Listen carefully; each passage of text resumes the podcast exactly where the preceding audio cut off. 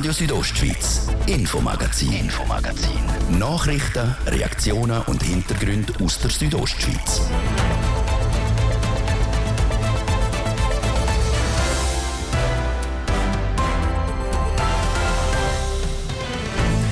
Wohnungsnot und Flüchtling oder anders formuliert, mehr draußen Asylsuchende innen. Der Fall in der Gemeinde Windisch im Kanton Aargau hat vor etwas mehr als einem Monat für Empörung gesorgt. Kann es so etwas auch im Kanton Graubünden geben? So zuverlässig wie der Stau an Ostern sind auch die verstopften Autobahnen. Dörfer in Graubünden, die an der A13 sind, die schotten sich ab vor dem Ausweichverkehr. Und die katholische Kirche die schafft es nicht aus den Negativschlagzeilen raus. Ein katholischer Pfarrer vom Bistum Chur hat Frauen missbraucht und sechs Kinder gezeugt. Jetzt hat sich der Bischof von Chur zu dieser Geschichte geäußert. Das ist eine Auswahl der Themen heute im Infomagazin auf Radio Südostschweiz vom Donnerstag am 6. April. In der Redaktion ist der Martin de Plazes. Einen guten Abend. Es war Anfang März, wo eine Welle der Empörung durch die Schweiz ist. In der Gemeinde Windisch im Kanton Aargau ist in einer Wohnsiedlung der Mieter gekündigt worden, ohne dass der Vermieter einen Grund angegeben hat. Und kurz darauf ist herausgekommen, dass der Kanton Aargau in diesen Wohnungen Asylsuchende will reintun.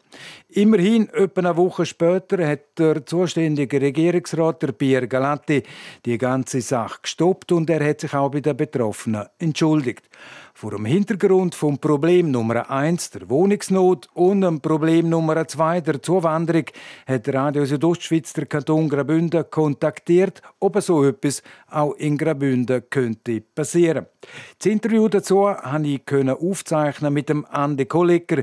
Er leitet den Teilstab Ukraine vom kantonalen Führungsstab.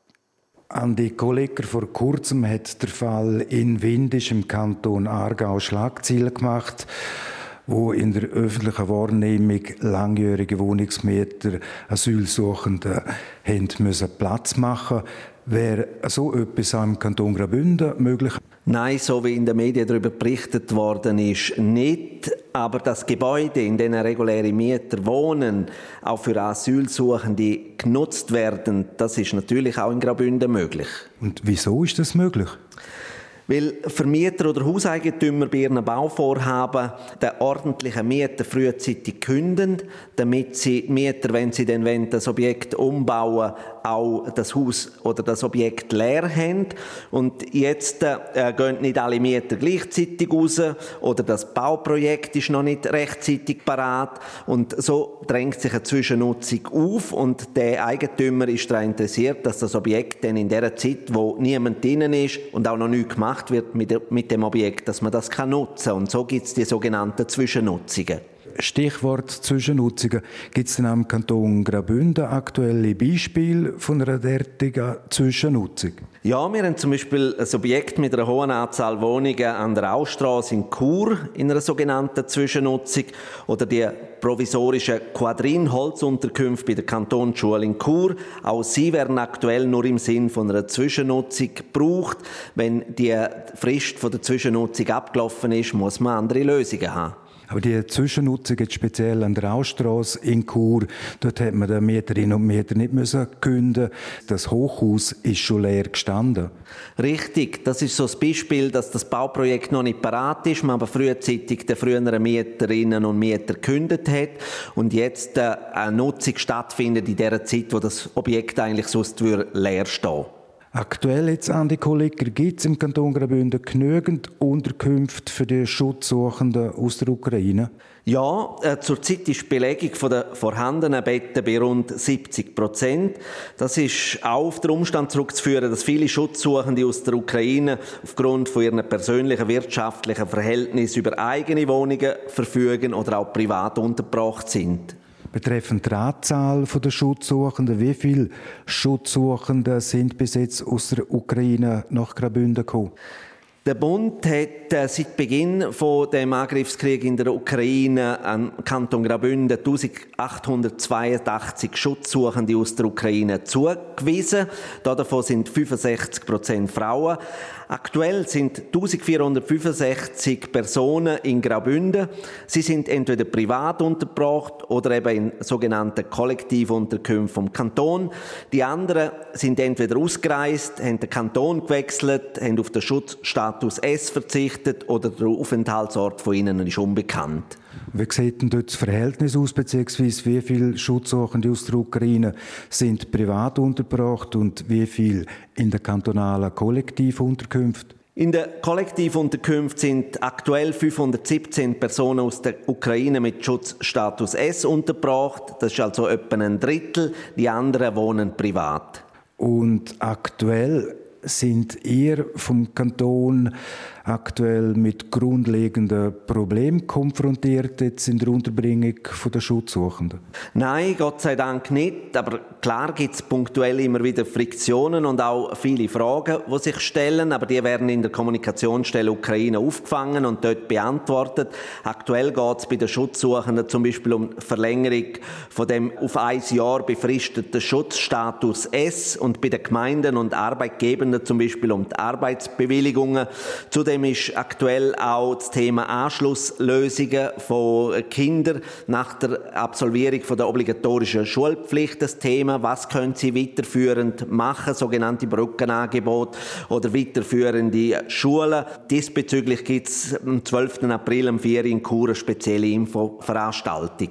Der Angriffskrieg von Russland in der Ukraine der dauert schon mehr als ein Jahr, schon mehr als 400 Tage. Betreffend der Schutzsuchenden, wo allenfalls die Ukraine verlöhnt, mit welchem Trend rechnen Sie in den kommenden Wochen?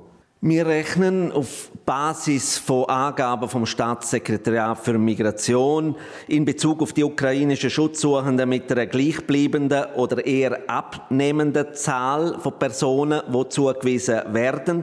Aber das ist natürlich ganz klar eine Momentaufnahme. Um eine genauere Prognose zu machen, müsste man in den Kopf vom russischen Präsidenten Putin hineinschauen können. Und wenn es jetzt eskalieren während ihr auf einen größeren Ansturm von Schutzsuchenden aus der Ukraine im Kanton Graubünden vorbereitet? Ja, aufgrund von der Prozesse, die sich jetzt haben können über 400 Tage einspielen, aber auch aufgrund von der vorhandenen Unterkünfte sind wir vorbereitet auf einen größeren Ansturm. Aber natürlich personell haben wir nur gerade so viele Leute tätig in dem Bereich, was es braucht. Also wenn die Situation wieder eskalieren, müssen wir die personellen Ressourcen möglichst rasch wieder können auffahren. Und in Bezug auf die Objekte kann der Kanton Graubünden auch immer wieder auf leerstehende Objekte wie beispielsweise Hotels und Ferienheime allenfalls zurückgreifen. Also immer wieder ist vielleicht ein bisschen übertrieben. Es gibt Opportunitäten, die man äh, nutzen Also wenn man irgendwo sieht, dass ein Bauobjekt leer steht, dann wird man versuchen, das können zu nutzen, wenn denn der Bedarf auch da ist. Aber das ist natürlich eine laufende Aufgabe, die vor allem das kantonale Hochbauamt auch auf dem Fokus hat und sich um die Objekte kümmert, so dass man nicht, wenn man den Objekt braucht, irgendwie äh, Notlösungen muss vom Zaun reissen, sondern dass man da auf das möglichst gut vorbereitet vorbereitet ist. Seit Randi Kolleger, er leitet der Teilstab Ukraine vom kantonalen Führungsstab.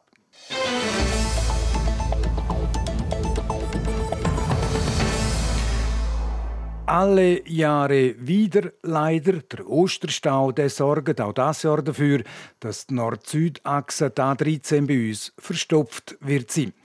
Und schon sind wir beim leidigen Thema am touristischen Ausweichverkehr. Dörfer, die wehren sich gegen die Verstopfung. In Graubünden werden nach der Premiere letztes Jahr an den Viertagen wieder Massnahmen umgesetzt. Es muss sich aber auch beim Nadelöhr zwischen Rezüns und Rotenbrunnen etwas tun. Manuela Meuli berichtet. Auf der Autobahn A13 ist die Blechlawine über die Viertage jeweils besonders lang. Der Grund ist unter anderem die Strecke zwischen Reichenau und Rotenbrunnen. Weil sich die Autobahn dort von vier auf zwei Fahrspuren verengt, staut es, wie der Thomas Rohrbach sagt. Er ist Mediensprecher beim Bundesamt für Strassen, kurz ASTRA. Es gibt viele Reisende, die aus den Tourismusregionen kommen, die dann nachher die A13 verlassen und durch die Ortschaften durchfahren. Und das ist nicht die Idee, das sollte man nicht machen. Und entsprechend wollen wir jetzt herausfinden, was kann man eigentlich denn wirklich Schlaues machen, damit die A13 in diesem Engstück dort rund um den Isabella-Tunnel besser könnte funktionieren Darum hat Astra eine umfassende Projektstudie gestartet. Mit dem Ziel, eine möglichst umweltverträgliche, baulich mögliche und finanzierbare Lösung zu finden. Und zwar in Zusammenarbeit mit dem Kanton Graubünden und mit der betroffenen Gemeinde. Da geht es uns jetzt darum, aufzuzeigen, was wäre möglich und machbar.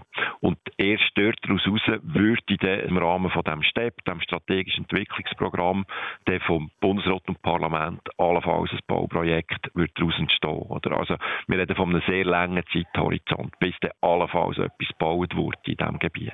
Trotzdem gibt es schon jetzt Ideen, wie die Stauproblematik auf der A13 zwischen Reichenau und Rotenbrunnen angegangen werden könnte. Allen voran der Ausbau der Strecke auf vier Spuren, respektive beim Islabella-Tunnel auf eine zweite Röhre. Das bestätigt der zuständige Regierungsrätin Carmelia Meissen. Von einer Realisierung von dem Projekt ist man im Moment noch zeitlich sehr weit davon weg, aber ähm, die Planungen, die Überlegungen dort haben ja schon seit längerer Zeit angefangen und man muss jetzt schauen, in welchem äh, Ausbauschritt denn äh, das Projekt kann, in welchem Stadium dann aufgenommen werden. Und auch laut dem Kantonsingenieur Reto Knuchel vom Bündner Tiefbauamt ist das eine mögliche Option. Längerfristig ist angedenkt, dass man den Vierspurausbau machen Wir sind jetzt dran am schauen, was für Varianten es gibt. Also ich bin noch zuversichtlich, dass man eine Lösung wird finden. Man muss sich aber bewusst sein, dass eine Ausbauvariante Jahrzehnte wird dauern. Es sollte sich also langfristig etwas tun auf dem Autobahnabschnitt. Aber auch kurzfristig gibt es Massnahmen. Über den Ostertag werden wie schon letztes Jahr gewisse Autobahnausfahrten für den Ausweichverkehr gesperrt. Das bedeutet, dass es äh, zum Teil eine Triage wird geben, äh, vor allem im Abschnitt äh, Rote Brunnen bis äh, Bonaduz, so dass äh, die lokale Bevölkerung natürlich auch heim kann fahren. Wir werden aber auch in Domedems eine Dosieranlage betreiben, so dass man dort einen Widerstand erzeugen und damit Navigationsgeräte übersteuern können. Also, dass es auf dem Navi auch auf der Hauptstraße Stau anzeigt und der Verkehr somit eher auf der Autobahn bleibt. Und für die Ostertage rechnet das Bündner Tiefbauamt trotz der nicht so guten Wetterprognose mit ähnlich viel Verkehr wie letztes Jahr.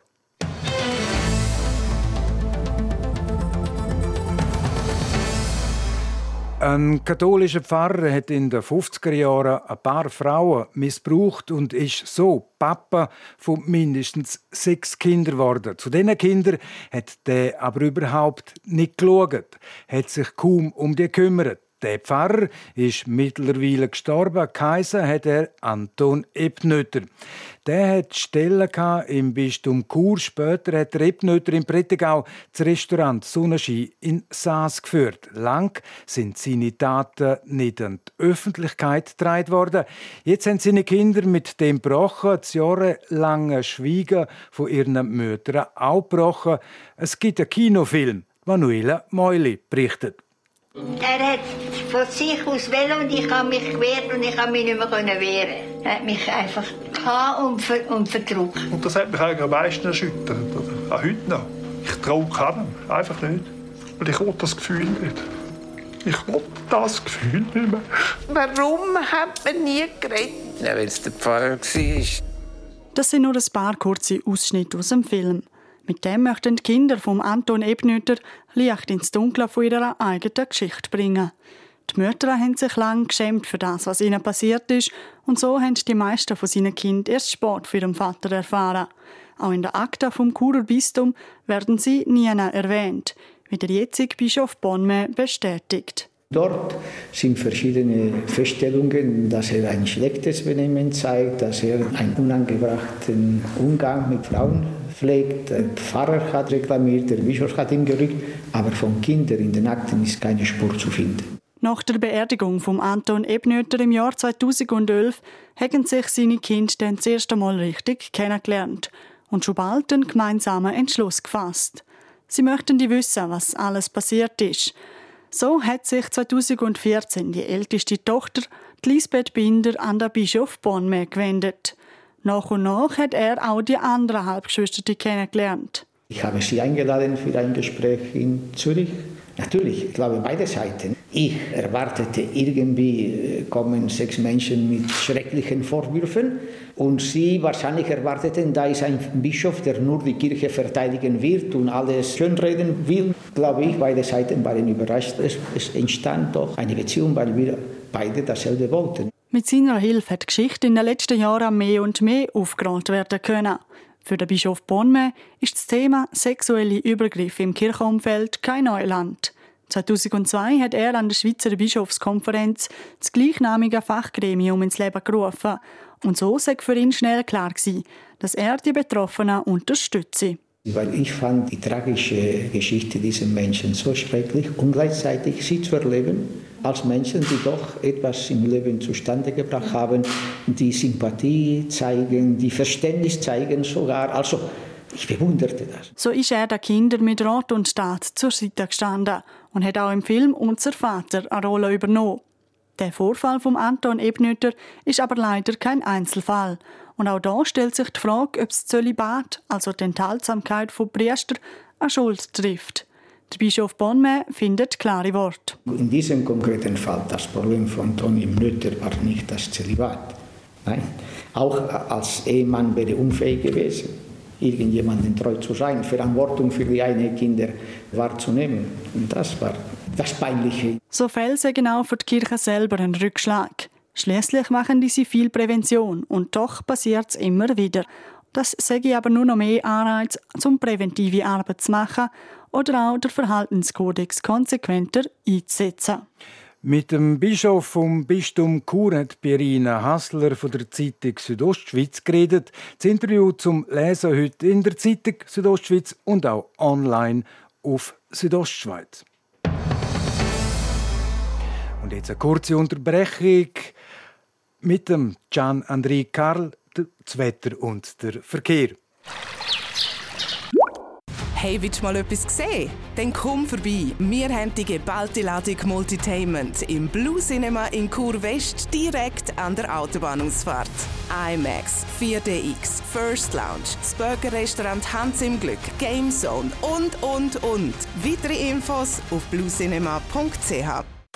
Okay, ist doch erst gerade aber nach der Saison ist bekanntlich vor der Saison. Kurz durchschnaufen analysieren und dann geht's schon wieder los im Eisstadion in Davos. Drum am besten jetzt schon die Saisonkarte 2023 2024 reservieren und du hast den Platz auf sicher. Infos auf hcd.ch/tickets. Wir freuen uns auf dich.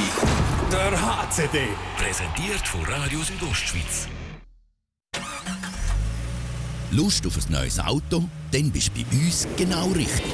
RSO Car Challenge. Gewinn mit der Radio Südostschweiz der neue Peugeot E208 Allure. Mitmachen kannst du ganz einfach online unter rso.ch/car. Lande die Chance nicht entgehen. Die RSO Car Challenge mit der Radio Südostschweiz. Das Radio von dort.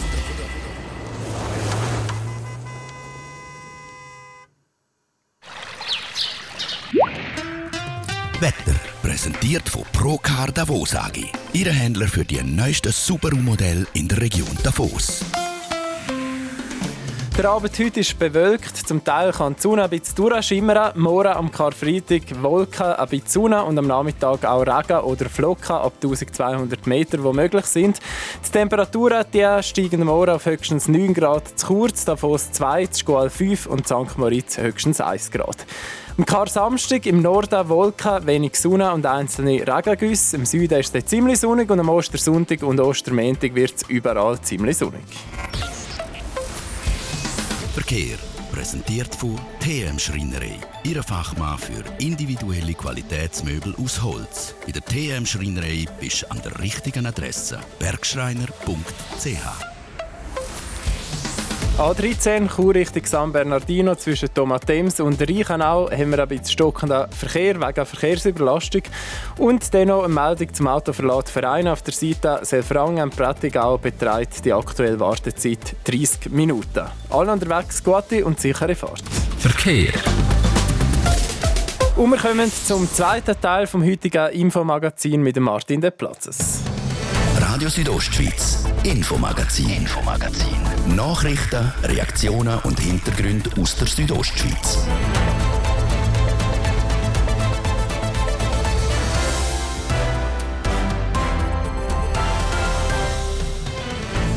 Ähm, dreieinhalb Minuten ab um halb sechs auf RSO im Infomagazin. Jetzt unter anderem das Thema. Der Freie Tunnel, ein Angebot von der Rätischen Bahn. Wieder sind mehr als eine halbe Million Fahrzeuge durch den Verein transportiert worden, was der RHB 2 Millionen Franken plus in die Buchhaltung bringen tut. Mit der Rätischen Bahn geht auch was die Finanzen angeht, wieder aufwärts. So könnte die Bilanzmedienkonferenz von heute in Chur zusammengefasst werden. Die Chefetage hat das Geschäftsjahr 2022 präsentiert. Im 2020 hat es noch einen Verlust von fast 7 Millionen Franken gegeben. Im 2021 dann ein kleines Plus von 270.000 Franken und jetzt die große Überraschung, ein Gewinn von mehr als 4 Millionen Franken. Der Thies Fritsche hat vom RHB-Direktor Renato Fasciante wissen, ob die RHB damit über den Corona-Bergpreis rausgekommen ist. Ja, wir hatten eine sehr erfreuliche Entwicklung im letzten Jahr. Und äh, wir haben äh, den Rekordertrag vom Jahr 2019 äh, um ein halbes Prozent verpasst. Wir dürfen wirklich sagen, wir sind wieder in Fahrt und freuen uns sehr über die Entwicklung. Wie setzt sich der Gewinn zusammen, die 4,2 Millionen? Wir haben eine sehr erfolgreiche Entwicklung im Personenverkehr mit zweieinhalb Millionen Franken Gewinn. Wir sind auch im Autoverlad mit zwei Millionen sehr gut unterwegs. Im Infrastrukturbereich haben wir einen Verlust von zweieinhalb Millionen gemacht und auch im Güterverkehr haben wir einen Verlust gemacht. Das hängt insbesondere auch mit grossen Kostensteigerungen zusammen, die wir in diesen Bereichen verzeichnen müssen. Ein grosser Programmpunkt letztes Jahr war ja der Weltrekordversuch, der glückte Weltrekordversuch von der RAB. Wie hat das noch ein ins Ergebnis hineingespielt? Es ist sehr schwierig, äh, den Effekt von so einem Anlass äh, zu beziffern. Aber mit Sicherheit hat uns das äh, Präsenz gegeben auf der ganzen Welt, die RB in dieser Art noch nie hatte.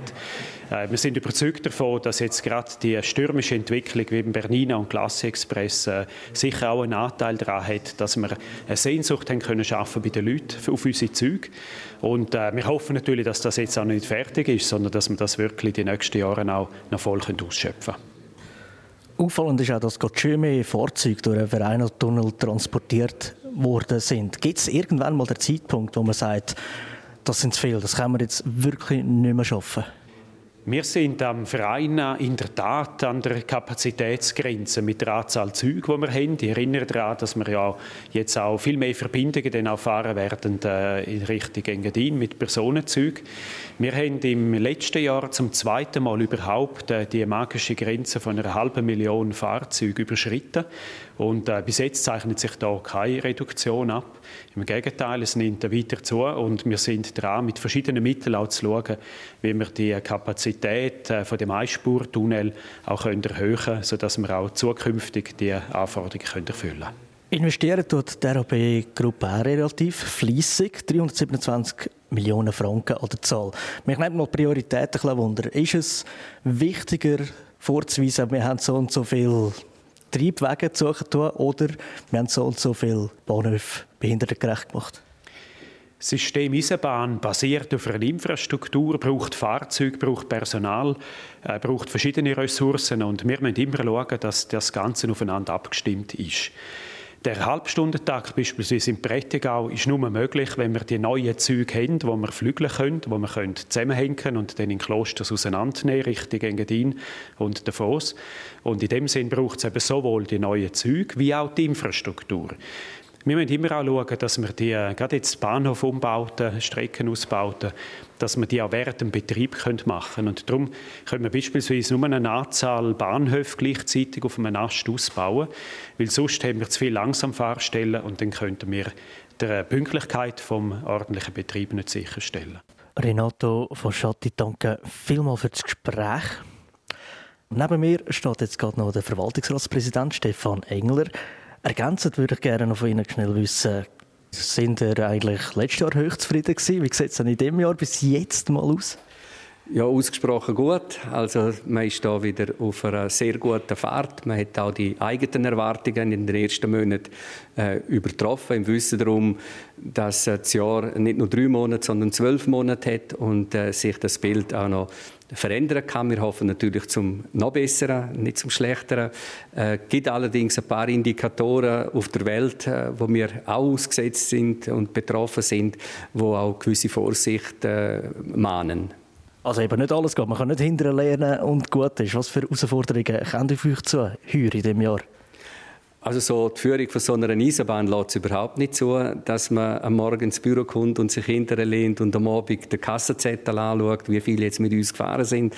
Wir haben viele Herausforderungen. Eine möchte ich hervorheben, das ist sicher die äh, Suche nach gutem und geeignetem Personal. Das macht uns äh, gewisse Sorgen, äh, weil wenn man das Angebot aufrechterhalten und äh, das auch noch verbessern, braucht man auch die Leute dafür. Und im Moment ist das der heftigst umkämpfte Markt, nämlich um Arbeitskräfte. Und äh, da sind wir nicht zwingend in der besten Position, weil andere bessere Löhne vielleicht können zahlen als so ein halbstaatliches Unternehmen. Dafür äh, haben wir andere Vorzüge. Gibt es da noch irgendwo durch Lösungsansätze oder läuft da mit einem grossen Fragezeichen um, wie man den Fachkräftemangel will entgegengehen ja, wenn wir jetzt äh, da alle da geknickt würden rumlaufen, dann müssten wir uns auf ein Schlüssungsszenario da vorbereiten. Das machen wir selbstverständlich äh, nicht. Wir wollen die kreativ sein, da auch in der Möglichkeiten, die Arbeitsbedingungen noch zusätzlich äh, zu verbessern, die Weiterbildungen, die Ausbildungen äh, zu fördern, Karrieremöglichkeiten auch äh, aufzuzeigen.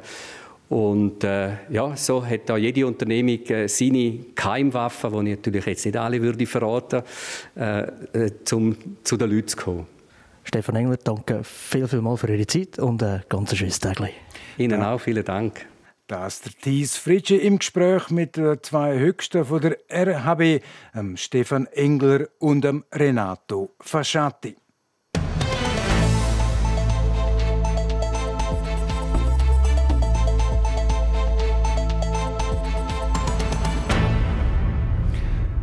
Vielleicht mag sich die ein oder der andere noch daran erinnern, an den riesigen Berg von Pflanzen, wo im März vor drei Jahren auf dem Areal der Firma Gensetter Topfpflanzen in Landquart gelegen ist. 300.000 an der Zahl im Wert von einer halben Million Franken.